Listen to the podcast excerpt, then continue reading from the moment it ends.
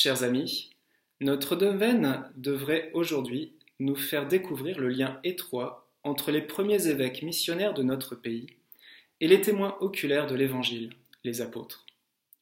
La divine providence est absolument remarquable dans sa façon de guider les événements. Elle intervient discrètement dans l'histoire pour faire concourir les moindres détails à la gloire de Dieu. Ainsi, quelques décennies seulement avant l'avènement de notre Seigneur Jésus-Christ, la Gaule était incorporée à l'Empire romain. Cette suggestion eut l'avantage d'apporter un certain développement à ses infrastructures, notamment celle des voies de communication. Dans cette même période, à Rome même, le vieux culte païen, totalement matérialiste, s'il restait la religion officielle, ne satisfaisait plus les attentes spirituelles de la population, et surtout ne répondait pas à la question essentielle Comment sauver mon âme? Ce fut alors à Rome et ailleurs dans l'Empire le succès des religions à mystère venues d'Égypte et d'Orient, importées par les légions romaines. Parmi elles, le fameux culte perse de Mitra. Nous avons par ailleurs déjà vu comment Dieu a commencé à préparer les âmes de certains païens pour accueillir la révélation. Ainsi, tout était prêt pour répondre à cette soif spirituelle déçue par le matérialisme. Les temps étaient propices à la première évangélisation. La Gaule n'attendait plus que ses missionnaires, et en particulier des évêques pour fonder un clergé autochtone. Les premiers missionnaires de Gaule, nous l'avons vu hier, furent de proches amis de Jésus lui-même. Rapidement, en vint d'autres rattachés aux apôtres, il est vrai que les spécialistes ne sont pas toujours d'accord sur la chronologie des événements, nous nous contenterons de rapporter ce que nous dit la tradition. Honneur au prince des apôtres, nous commencerons par Saint Pierre. De Rome, il envoya des disciples en Gaule. On se figure généralement que les missionnaires envoyés par les apôtres sont partis de Rome sans but, marchant au hasard, guidés seulement par l'inspiration divine. Or, les actes de plusieurs des premiers prédicateurs de l'Évangile nous montrent plutôt que ces missionnaires agissaient suivant un plan bien arrêté, conçu par Saint Pierre et développé par ses successeurs. La tradition nous donne les noms de sept évêques, disciples de Saint Pierre, envoyés dans notre pays. Saturnin à Toulouse, Gatien à Tours, Trophime à Arles, Paul à Narbonne, Denis à Paris, Ostremoine en Auvergne et Martial à Limoges. Il est vrai que le seul euh, écrit que nous ayons concernant ces sept évêques va dans un tout autre sens. Cet écrit nous vient de Saint Grégoire de Tours, qui place ces évêques au IIIe siècle, donc bien plus tardivement que l'époque apostolique. Cependant, l'écrit de Saint Grégoire date lui-même du VIe siècle, donc trois siècles après l'époque supposée de ces évêques. De plus, Grégoire est connu pour avoir transmis de grandes imprécisions historiques. Enfin, étant donné que nous avons pour chacun de ces évêques une tradition locale forte qui les rattache aux apôtres, il n'est pas déraisonnable de rapporter les traditions qui relient nos missionnaires aux apôtres. Sans oublier que, outre ces évêques Saint Pierre envoya de nombreux missionnaires en Gaule, 72 nous dit la tradition, parmi lesquels Saint Savinien, premier évêque de Sens, et son compagnon Saint Potentien, tous deux martyrs, Saint Front, premier évêque de Périgueux, qui évangélisa aussi le Velay, nous n'évoquerons que trois figures Ostremoine et son compagnon Nectaire, et puis Denis. Saint Ostremoine serait juif de naissance, né à Emmaüs, puis arrivé à Rome et baptisé, il fut envoyé par Saint Pierre en Gaule. Il se fixa d'abord dans la région de Nevers, et après y avoir prêché l'Évangile, il alla en Auvergne et se fixa à Clermont, dont il fut le premier évêque. Au début, les évêques, comme Saint Paul en Asie mineure, ne s'arrêtaient pas dans une province, mais annoncer l'Évangile de façon itinérante, sans pour autant le faire au hasard. il semble que saint Ostremoine put remplir en paix sa mission au milieu des peuples de l'Auvergne. C'est d'ailleurs une exception s'il ne scella pas sa foi de son sang. Saint Nectaire était un des compagnons de mission de saint Ostremoine. Grec de naissance, il se nommait Hippas et venait des environs de Byzance. Suite à des difficultés dans sa patrie, il se rend à Rome, où il rencontre des chrétiens et se fait baptiser par Saint Pierre, qui lui donne alors le nom de Nectaire. Ensuite, Saint Pierre l'ordonna prêtre et lui demanda d'être le coopérateur d'Ostremoine dans sa mission d'évangélisation. En Auvergne, Nectaire fut chargé d'évangéliser la région d'Issoire jusqu'au Mont d'Or.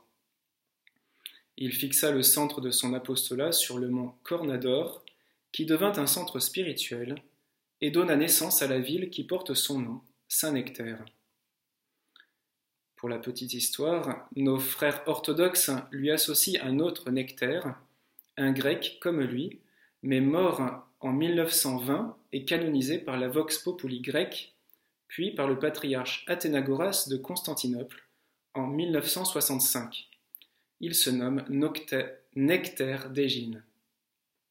Nos frères orthodoxes les prient ensemble de cette façon. Ô deux nectaires, colonne de la vérité et de la vie, soutenez de vos prières les églises de France et de la Grèce. Arrêtons-nous maintenant sur Denis de Paris. La tradition nous dit qu'il est ce Denis converti par saint Paul à Athènes lors de son fameux discours devant l'Aréopage. Arrivé à Rome, saint Pierre l'envoie lui aussi en Gaule, où il fonde le diocèse de Meaux, avant de se fixer à Paris, dont il devint le premier évêque. Le martyr mit fin à son apostolat. Il eut la tête tranchée au lieu qui porte le nom de Montmartre ou Mont des Martyrs.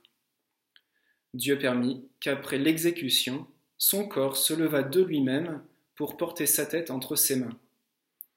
Il marcha pendant près de six kilomètres jusqu'au lieu de sa sépulture appelé Saint-Denis.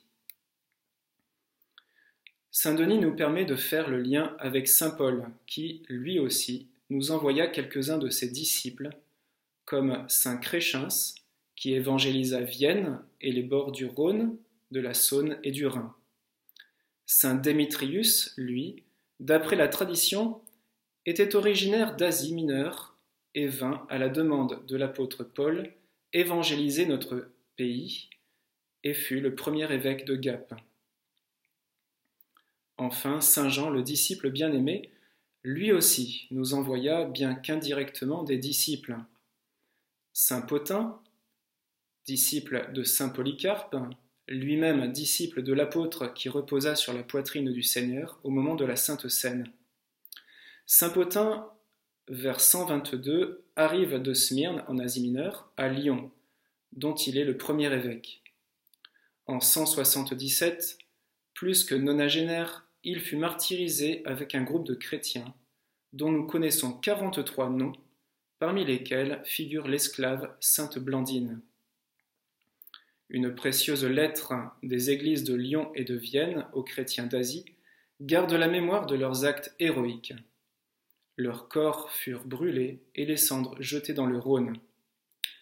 Le calendrier liturgique du diocèse de Valence nous dit leur témoignage est le fondement de la foi de l'Église. Vient ensuite saint Irénée, envoyé lui aussi à Lyon par saint Polycarpe. En 177, il est envoyé en mission par son évêque auprès du pape Éleuthère. Il échappa donc ainsi à la persécution dont furent victimes les chrétiens de Lyon. Il fut ensuite envoyé, renvoyé à Lyon pour succéder à Saint-Potin. Son, son ministère est marqué par la défense de l'unité de l'Église et la défense de la vraie foi catholique, menacée par le courant gnostique qui déformait la révélation contenue dans l'Écriture sainte. Il initia aussi une très forte expansion missionnaire, envoyant à son tour un grand nombre d'évêques missionnaires pour fonder des diocèses. C'est le cas de Besançon et de Valence, entre autres, qui doivent à l'évêque de Lyon leur premier pasteur. Émerveillons-nous de constater combien l'évangélisation de notre nation s'est faite en lien avec les témoins oculaires de notre Seigneur. Remercions cette divine providence qui a tout mis en place, ou plutôt qui s'est servi des vicissitudes de l'histoire, pour diffuser l'Évangile chez nous. Les temps, à l'époque, étaient propices à la première évangélisation. Aujourd'hui, comme nous l'a dit le pape Benoît XVI en quittant le sol de Lourdes il y a douze ans, les temps sont propices à un retour à Dieu. Les âmes, aujourd'hui, comme à l'époque apostolique, sont desséchées par le matérialisme. Elles attendent de nouveaux apôtres. Que les cœurs de Jésus et de Marie suscitent ces apôtres modernes et leur donnent le courage dont nous avons tous besoin pour témoigner de notre foi. Prions pour que nos évêques gardent ou retrouvent cet élan missionnaire qui animait nos pères dans la foi. Pour terminer, ajoutons cette petite histoire. Le nom de la ville de Saint-Denis était Lutèce. Ce serait une déformation du nom Lucetia Parisiorum, donné par Jules César dans la guerre des Gaules. Ce nom, Lucetia Parisiorum, petite lumière des Parisiens, viendrait de la poussière issue des carrières de gypse proches de la cité. Ces poussières, avec leur éparpillement, recouvraient arbres, routes, habitations, pour laisser apparaître un panorama resplendissant, comme si la ville était dotée d'une lumière propre. Puisse cette lumière n'être aujourd'hui plus tant celle d'une pollution de la nature, et encore moins une pollution des âmes, mais bien au contraire, celle de la grâce divine qui fait son retour en notre pays. Que Notre-Dame-des-Neiges fasse resplendir nos cœurs de la lumière de la vérité évangélique et de celle du Christ ressuscité. Je vous salue Marie, pleine de grâce. Le Seigneur est avec vous. Vous êtes bénie entre toutes les femmes, et Jésus, le fruit de vos entrailles, est béni. Sainte Marie, Mère de Dieu, Priez pour nous pauvres pécheurs, maintenant et à l'heure de notre mort. Amen.